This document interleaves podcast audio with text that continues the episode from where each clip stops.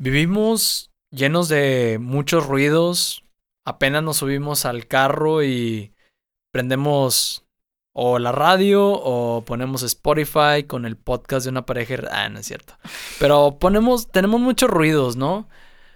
Y seguido tenemos este como buscar no estar solos, como si de cierta forma no supiéramos ya estar con nosotros mismos. De hecho, y si no sabemos estar con nosotros, pues difícilmente vamos a saber estar con alguien más. ¿Te parece si platicamos de eso?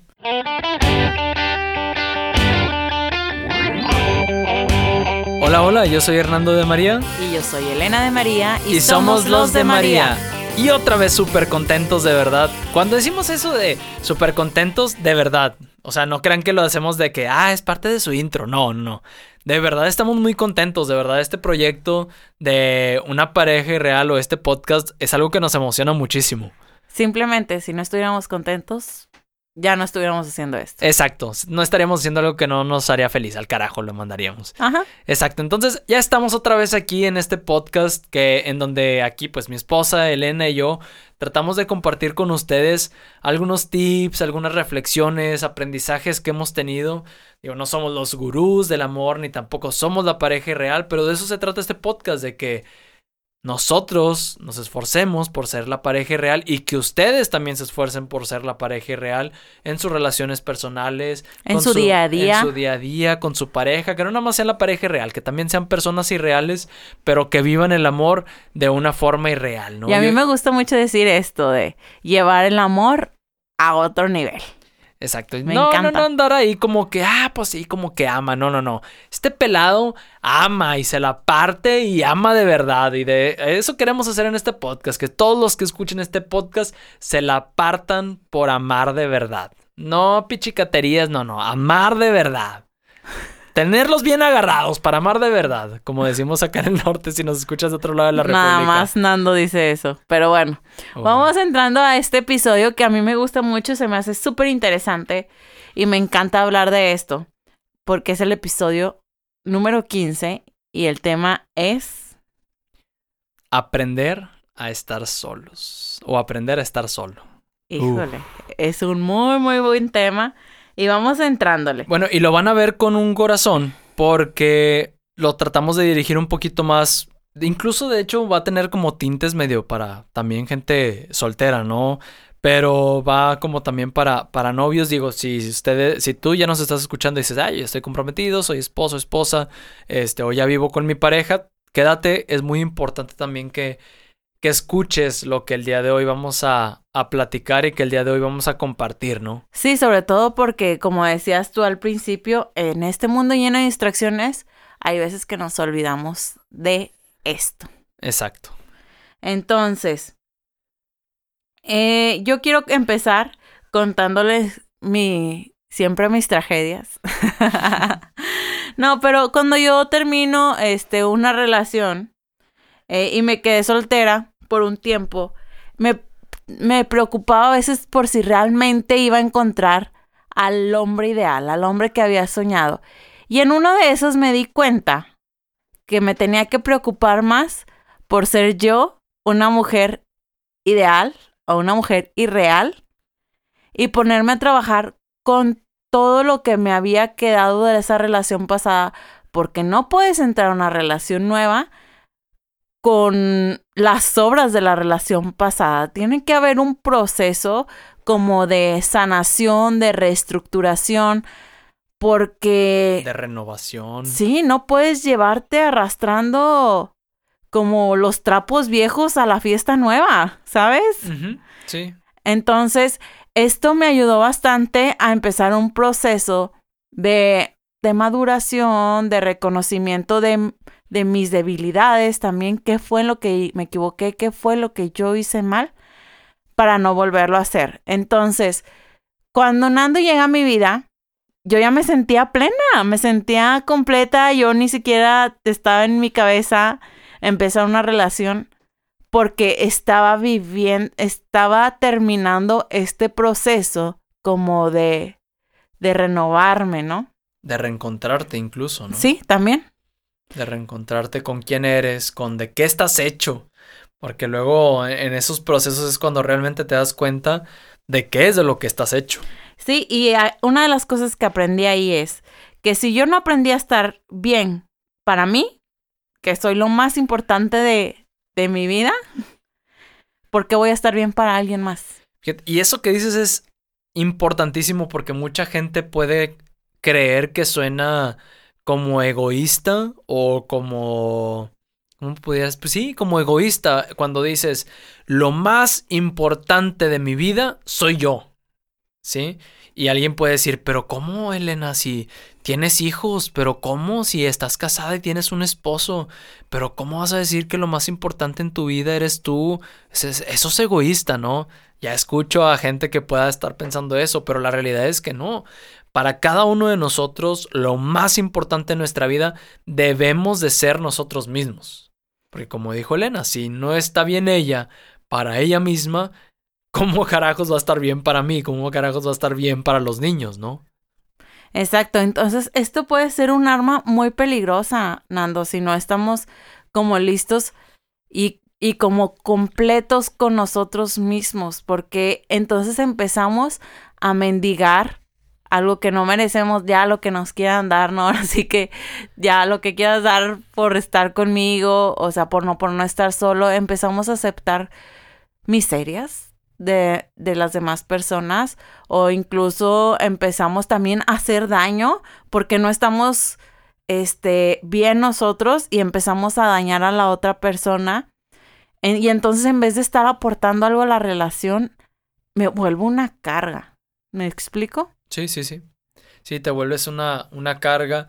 Y también lo que pudo haber sido algo muy bonito, puedes terminarlo echar eh, lo terminas echando a perder, ¿no? Porque no estabas listo, porque no te tomaste el tiempo para estar listo, para prepararte, para estar bien contigo y poder así estar bien con alguien más, ¿no? Sí, porque en la vida hay muchas cosas que vamos viviendo que nos van haciendo heridas. O sea, simplemente a veces, por ejemplo, en la escuela tuvimos un mucho bullying y todavía traigo algunos traumas o algunas cosas que me hacen ser inseguro. Entonces, en vez de darte yo mi 100%, te estoy dando mi 50, ¿sabes? Entonces, esto hace que la, que la relación sea, ya de entrada, ya le estoy quitando, le estoy dejando de apostar a la relación. Y estás dejando de aportar también a la relación, ¿no? O sea, es, es un tema que, que sí se me hace muy cañón porque luego me toca ver gente que termina una relación y al, no sé, mes, dos meses tal vez, ya están en otra relación y, y tienen un nuevo amor de su vida. Y tienen un nuevo amor de su vida y dices, ah, caray, o sea, ¿cómo? Y, y al X poco tiempo o algo de tiempo te das cuenta que ya otra vez terminó la relación y hay veces que terminó por lo mismo o problemas parecidos o algo y dices, ¿por qué? ¿Por qué la persona no se da cuenta de que tiene que estar bien esa persona primero consigo misma? Tiene que aprender a estar sola, a encontrarse a sí misma para después ahora, ahora sí poderse dar a la otra persona, ¿no? Poder tener como este ahora sí esta profundidad de relación, de entrega con la persona, ¿no? Y no quedarse en que ya sería a lo mejor ya el siguiente punto de... Antes de entrar al siguiente punto. Yo creo que esto es algo que como sociedad nos debemos de tomar bien en serio. Si hay tantos problemas ahorita en nuestra sociedad, es justamente por esto, Nando. Porque la gente no está bien consigo misma. Entonces, si tú no te sientes bien contigo misma, aquí qué te podemos sugerir, algo así nada más. Pues busca ayuda de un profesional, busca a alguien que te pueda acompañar en este proceso porque no es fácil. No es nada fácil caminar solo por aquí en contra de tus miedos, en contra de tus debilidades. Entonces, y no estás mal por querer hacerlo, no estás loco, no estás Estás mal si te quedas en donde estás y si te das cuenta de que estás mal y no te dispones a cambiar, ¿no? Ahí sí te tengo que decir que ahí sí estás mal, ¿no? Y con esto quiero ir al punto número dos. Tú no eres la media naranja de nadie. Tú eres una naranja completa. y que nadie dé menos por ti. Entonces, con esto, ¿a dónde vamos? O sea, muchas veces buscamos a una persona que nos complemente y está bien, pero no hay que buscar como otra parte. O sea, nosotros ya estamos completos y vamos a buscar a otra persona completa y entre los dos vamos entonces ahora sí a buscar que yo te doy y tú me das este algo para crecer juntos. Pero no para complementar. O sea, que se entienda el complementar que sí, o sea, claro que hay una complementariedad en la, en la relación de pareja, pero no tú vienes a completar mi vida, porque eso es lo que está mal, porque tú, independientemente de que esté o no esté la pareja, debes de ser feliz. O sea, debes de estar bien contigo mismo, de que sí, a lo mejor si la otra persona se va, no estamos diciendo que no vayas a estar triste, que no vayas a sufrir, que no bla, bla, bla, porque pues obviamente la quieres, la amas. Pero sí estar consciente de que esa persona no es tu vida, tu vida eres tú. Digo, sí decimos, ay, eres mi vida, porque pues, pues sí, la amas mucho a la persona, pero tu vida eres tú, entonces. Pero la realidad. Ajá, exacto. Porque luego, este, pasa puede pasar que la persona sí es, haciendo la, esta analogía que decía Elena, de ella sí, a lo mejor la otra persona sí es una naranja completa y tú eres una media naranja y llegas queriendo buscar la mitad que te complete y la persona va a ser como que, perdón, yo soy una naranja completa, o sea, no como que no hacemos match, ¿sí? Este, gracias. Y terminan saltando muchas cosas, Me ha tocado verlo, me ha tocado escucharlo. Este, me ha tocado vivirlo, de hecho. Este, me ha tocado vivirlo. Y pues sí, o sea, esas cosas suceden porque al final debes de estar buscando no alguien que te complete, este, sino más bien que te complemente, ¿no? De esta forma. No eres una media naranja, eres una naranja completa ya. O bueno, debes de serlo, ¿no? Y de hecho es algo que yo le peleaba a Nando cuando éramos novios. Yo le decía, o sea, yo siento que yo tengo el control de mi vida y tú no tienes el control de tu vida y yo no te voy a prestar mi control para jugar los dos un videojuego. Cada quien debe de tener su control en la mano. ¿Te acuerdas? Sí, sí. Entonces, esto va como completamente, si lo quieren ver, más geek. Vean así como que, pues cada quien necesita un control para jugar. Sí, sí. O sea, cada quien debe tener como pues sí, el control de su vida. Cada quien debe saberse dueño de sí mismo y no estar esperando que sea la otra persona la que venga a... A resolver sus problemas. A resolverte los problemas o a... Que sí, claro, otra vez, no quiere decir que tu pareja no te va a ayudar, no te va a empujar, no te va a jalar, no te va a ayudar a, a salir adelante, incluso a sanar heridas. Pero la otra pareja no debe ser más que tu complemento y tú debes de ser una persona ya completa, ¿no? Completa, plena, feliz. Esa persona viene a potenciar tu felicidad, pero no a hacerte feliz. Viene a darle forma. Forma, sí, o, a potencializar tu plenitud, pero no a darte plenitud. Sí, esa persona viene a ser parte de tu vida, no a ser tu vida. Sí, y esto debemos de ser bien conscientes que nosotros somos los responsables de nuestra propia vida y nada más. O sea, en el momento que nosotros nos sabemos como los protagonistas de nuestra vida, cambia la historia y no irnos por, por el mundo siendo las víctimas dependiendo de, de alguien más, ¿verdad? Sí, exactamente. Y yo creo que nos vamos pasando al punto 3, que se me hace un punto bastante denso, bastante denso y, y este, híjole, pues es, está duro, está duro el, punto 3. Porque me he dado cuenta que mucha gente que no le gusta estar solo o que le huye a la soledad, realmente no le está huyendo a la soledad en sí, sino más bien a lo que le está huyendo es a sí mismo. Porque cuando estás solo, no estás con nadie más que contigo mismo. Y si te da miedo estar solo, si te da miedo estar contigo mismo es porque algo definitivamente no está bien con nosotros, ¿no? Es porque definitivamente algo no está bien con nuestra persona, algo duele, algo pesa, algo quema, algo raspa, algo no está bien. Definitivamente algo no está bien Y es algo en lo que tendríamos que trabajar, ¿no? O sea, el, el hecho de no saber estar solos, de no poder estar solos, demuestra realmente para mí una falta de, de cariño a sí mismo, de autoestima, de, de quererse, de saberse que todo lo que puede ser, que eres un fregón, ¿no? Que todo el potencial que hay en ti, etcétera, etcétera, ¿no? Puedes decir cosas y cosas y cosas, ¿no? Pero se me hace un punto muy, muy denso porque sí veo que habemos muchas personas que no sabemos estar solos, ¿no? Tú sí sabes. Sí, digo sabemos para tampoco sentirme excluido, pero, pero sí, o sea, la verdad a mí me gusta mucho estar solo.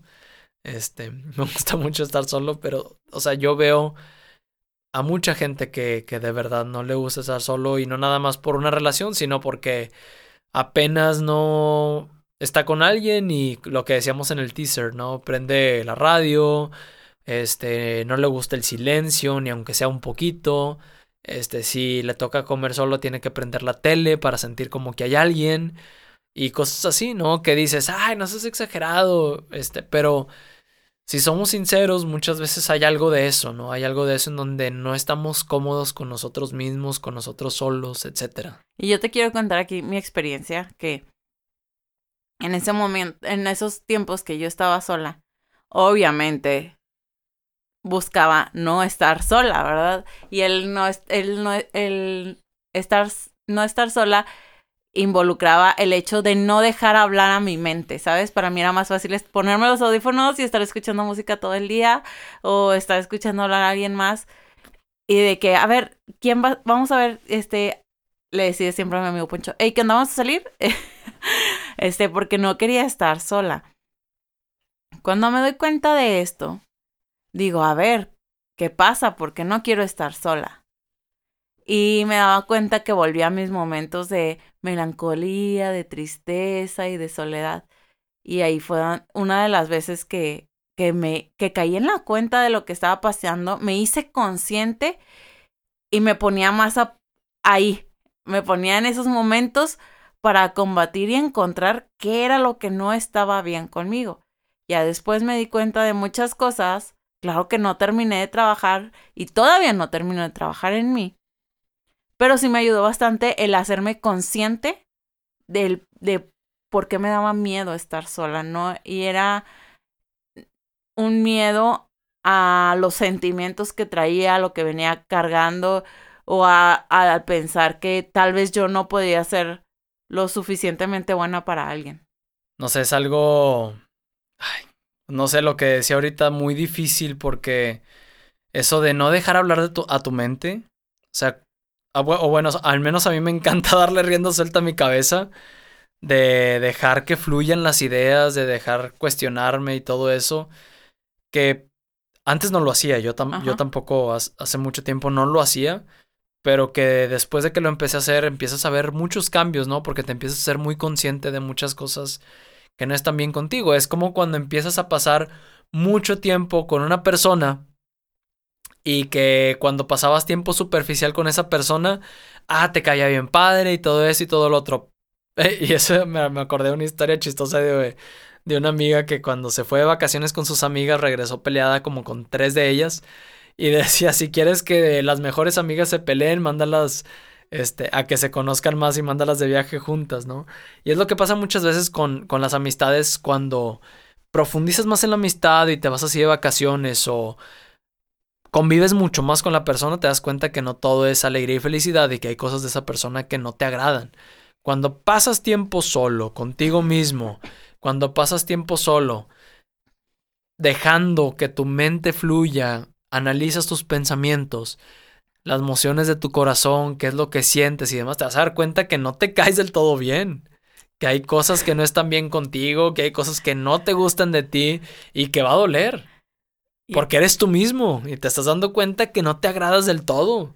Y está bien cañón y es un proceso algo denso, pero es necesario para crecer humanamente, ¿no? A mí me da mucha risa eso que dices ahorita porque me acuerdo que a veces personas que dicen, es que no le caes bien a esta persona.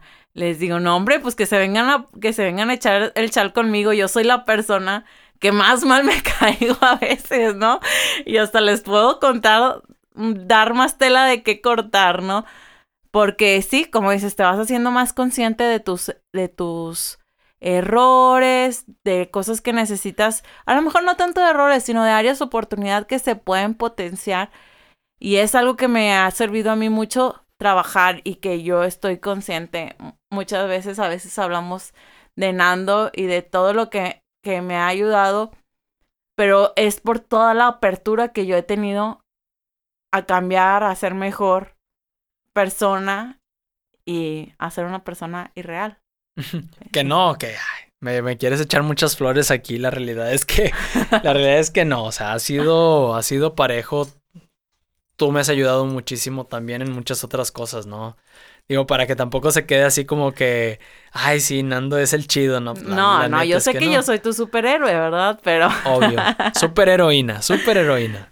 Superheroína. Pero bueno, vamos entrando yo creo que al logbook, ¿no? Ya, ya tenemos bastante bastante material, bastante carnita que ya sacamos para, para estar digiriendo, para estar pensando y vamos a puntos concretos sobre qué podemos reflexionar, qué preguntas nos podemos hacer, sobre qué podemos hacer que el ratoncito empiece a girar, ¿no? Yo tengo una duda. Dime. Porque siempre dices que le sacamos carnita.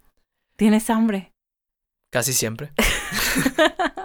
no, pues carnita es como ese material así, cuando, cuando pides barbacoa y que pides carnita, pues pide, a ver, dame de lo bueno, no me des la grasita, ¿no? No me des, digo, con grasita también sabe rico, ¿no? Pero dame la carnita, sí, lo denso, lo sabroso, lo, lo bueno, ¿no? Lo de calidad. A eso se refiere la carnita. Puedes decir otras muchas cosas. Bueno, ya buscaré en otros episodios de cómo más le voy a decir. Vamos al logbook. Ok, vamos a la primera pregunta. Al primer punto que creo que tenemos que trabajar es, ¿crees necesitar a alguien para ser feliz? Y si tu respuesta es sí, ¿qué pasaría si no está esa persona? Si es que estás en una relación. Ajá. Sí, pero imagínate que no estás en una relación y que esa persona puede ser tu mamá. También. O sea. Bueno, ahí hablamos también de un tema más de de apego, ¿no? De apego a las personas o así, porque al final, pues es tu mamá, ¿no? O sea. Sí, sí, pero pues a fin de cuentas hay mucha gente que, pues imagínate quién me va a planchar o quién me va a dar de comer. Mucha gente piensa eso. Bueno, sí, son, son temas más prácticos, pero, pero sí es necesitar a alguien para ser feliz. O sea, al final tenemos que ser conscientes de que no necesitamos a nadie o no deberíamos de necesitar a nadie para ser felices, ¿no?